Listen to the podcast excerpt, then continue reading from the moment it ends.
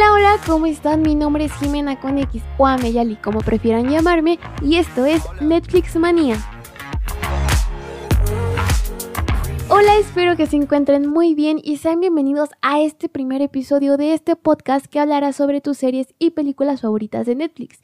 Y bueno, como ya se pudieron dar cuenta, hoy hablaremos de una serie que si mis cuentas no me fallan, hace dos semanas se estrenó su segunda temporada y es de Umbrella Academy. Pero antes de empezar les voy a dar un par de noticias de películas y nuevos estrenos que estarán en Netflix y espero que para este momento que estén escuchando este podcast ya estén estas películas. Y bueno, el 10 de agosto eh, vuelve la película de las ventajas de ser invisible y el 14 de agosto eh, tenemos estrenos para todos los gustos y uno de ellos es la llegada de la tercera temporada de la serie brasileña 3%. De igual manera llega una nueva serie colombiana que se llama El robo del siglo, basado en realmente un robo que ocurrió en Colombia de 1994. Y si te gusta el maquillaje y los reality shows, llega la segunda temporada de Globe Up, que es una competencia británica de maquillaje. La verdad, yo me vi la primera temporada y las competencias están muy padres y hacen unos maquillajes muy cool. Así que, bueno, si te gusta todo esto, te la recomiendo y la prometedora película con temática de superpoderes titulada Project Power, en donde un soldado, una vendedora callejera y un detective investigarán una droga que te da superpoderes. Ahora sí amigos, sin más preámbulos voy a comenzar a hablar de esta serie y si estás aquí para saber si The Umbrella Academy es una serie que vale la pena, pues déjame decirte que sí, totalmente. Si te gustan las series de ciencia ficción con viajes en el tiempo, superhéroes, superpoderes, eh, con un toque de drama y humor negro, pues deja decirte que esta serie es totalmente para ti. Está llena de acción, te va a encantar. Eh, trata sobre una familia disfuncional que tiene superpoderes e intentan salvar al mundo del apocalipsis del 2019. Todo inicia eh, con un suceso muy extraño y es que el 1 de octubre de 1989, alrededor de todo el mundo nacen 43 niños el mismo día a la misma hora.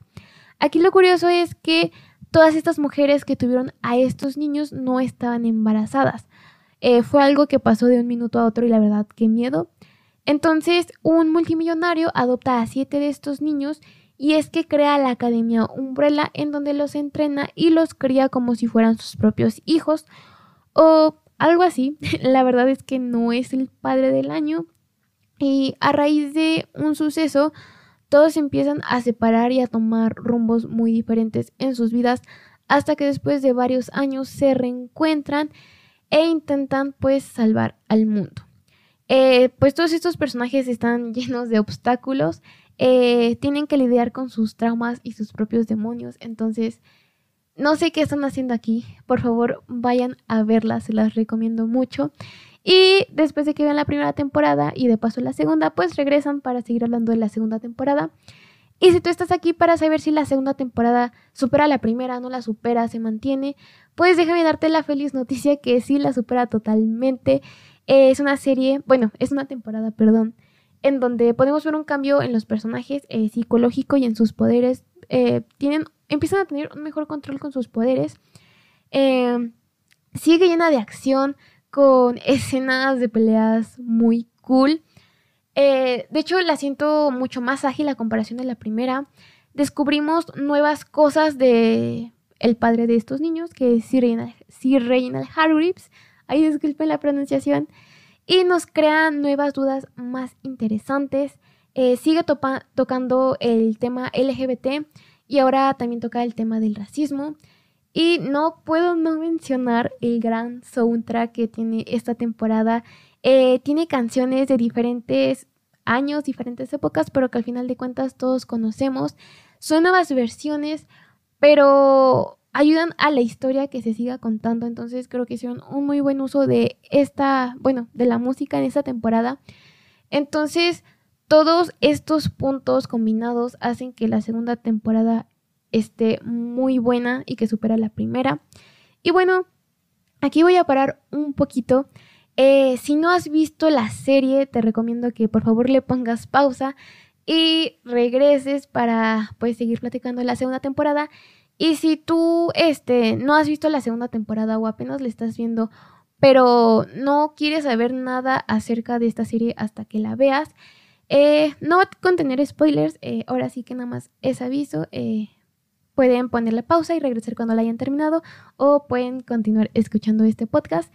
Y bueno, voy a iniciar hablando con un punto. No sé si también les pasó a ustedes, pero es que yo no sé qué me pasó, pero yo me quedé con la idea de que la segunda temporada iba a tratar, o bueno, veríamos a los personajes en sus versiones jóvenes de niños, por cómo terminó la temporada, pero pues no es así, eh, sino que pues quedan atrapados en la década de 1960 y pues tienen que reiniciar su vida.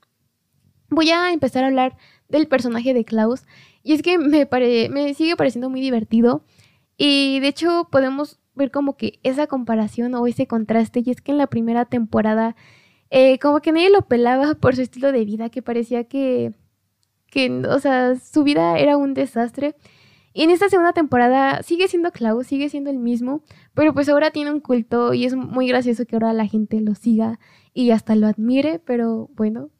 Eso sí, tengo que ser sincera, eh, me encariñé más con él en la primera temporada que en esta segunda, pero sigue teniendo su toque. Después, bueno, eh, voy a hablar de Ben. Ben, eh, es un personaje que al fin en esa temporada tiene más protagonismo, ayuda más al equipo y creo que se te llegas a encariñar más con él y creo que hay una escena en específico que me llegó al corazoncito, no sé si ya la hayan visto, pero si saben de qué hablo, pues ok. Y también eh, hay una escena, o bueno, más bien vemos que entre Klaus y Ben hay un, vemos un nuevo uso del poder de Klaus, entonces está muy interesante. Voy a continuar hablando de Diego. Diego eh, también vemos eh, al final de la temporada un nuevo uso de su poder que no habíamos visto y cuando vi esa escena me saqué de onda. Pensé que me había perdido de algo, pero no. Eh, este personaje tiene un interés amoroso en esta temporada. La verdad, eh, como que no me la creo que se amen. Pero bueno, ustedes ya juzgarán por ustedes mismos y si ustedes ya la vieron, pues platíquenme ustedes qué opinan sobre pues este romance. Eh, también Diego fue un personaje que disfruté mucho más esta temporada. La primera, pues me, caía bien y todo, pero pues creo que me gusta más este personaje en esta segunda temporada. Luego voy a continuar con Allison y Luther. Luther... Eh, amigos, una disculpa, me di cuenta que mientras estaba editando el audio, en vez de decir Allison en esta parte dije Luther y ni, y ni siquiera dije Luther, dije Luther.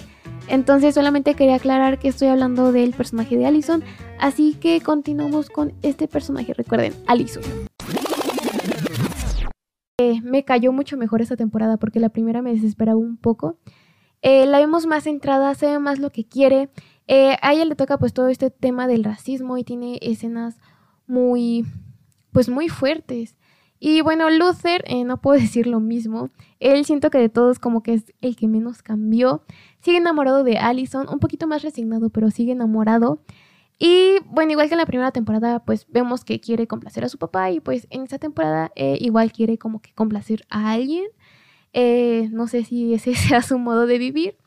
Nada más que ahora pues lo vemos como guardaespaldas y como pues pelea para esa persona. Y bueno, por último, pero no menos importante. Ah, no, no, sí, crean, me falta Vania. Eh, Vania número 5. Eh, Vania, eh, a ella creo que al fin la podemos ver feliz o al menos menos depresiva. Eh, empieza a tener un mejor control de sus emociones, lo cual es muy importante pues para el control de sus superpoderes. Y también vemos este como que un nuevo uso otras cosas que puede hacer eh, Vania con su superpoder, porque pues solamente sabíamos que pues pueden destruir al mundo, pero pues ahora descubrimos nuevas cosas y ahora sí, eh, por último, pero no menos importante, número 5, que creo que es el personaje favorito de muchos y creo que me incluyo. No hay mucho que decir, sigue siendo un gran personaje con grandes escenas de pelea. De hecho, se me hace, bueno, supongo que es muy divertido interpretar a este personaje. Eh, sigue siendo un lobo solitario, pero como que intenta incluir más a sus hermanos, a su familia en todos sus planes y también al final de temporada vemos que empieza a ser un poquito al lado eh, ese ego tan grande que tiene. Y bueno amigos, ahora sí, ya casi para terminar, eh, me gustaría que me comentaran y que me explicaran porque eh, al menos con esta serie, y es que no solamente con esta serie, con todas las películas y series que hablen sobre viajes en el tiempo me causan mucha confusión. Y pues esta vez no fue la excepción, entonces me gustaría que dejaran como que más marcado cómo están manejando los viajes en el tiempo en esta serie, porque ahorita siento que todo es posible, entonces sí me gustaría que dejaran como que esas reglas más marcadas, ya veremos qué hacen y qué pasa. Y me gustaría saber cuál es su personaje favorito. Eh, a mí me gusta, pues me gustó mucho más Allison esta temporada, ya lo mencioné. Y también me gusta mucho número 5, aparte que tengo un crush por ese niño de 16 años, me siento como una saltacunas, pero bueno, nada más es un crush. Y también me gustaría saber cuál ha sido su escena favorita hasta el momento. Eh, no les voy a dar spoilers, ya les dije que no, pero al menos eh, si ya la vieron, me, no sé a ustedes, pero me dio mucha risa la escena de Oga for Oga, si saben a lo que me refiero, check. Y si no, eh, pues cuando la vean, espero que les dé risa, como a mí, me pareció muy gracioso. Y bueno, amigo, muchas gracias por escucharme este primer episodio. Eh, me pueden escribir en Instagram, estoy como Netflix Manía, o bien pueden eh, buscar mi perfil eh, personal, que estoy como jime-y y latina. Muchas gracias por todo, nos vemos en el siguiente episodio con más recomendaciones y esto fue Netflix Manía.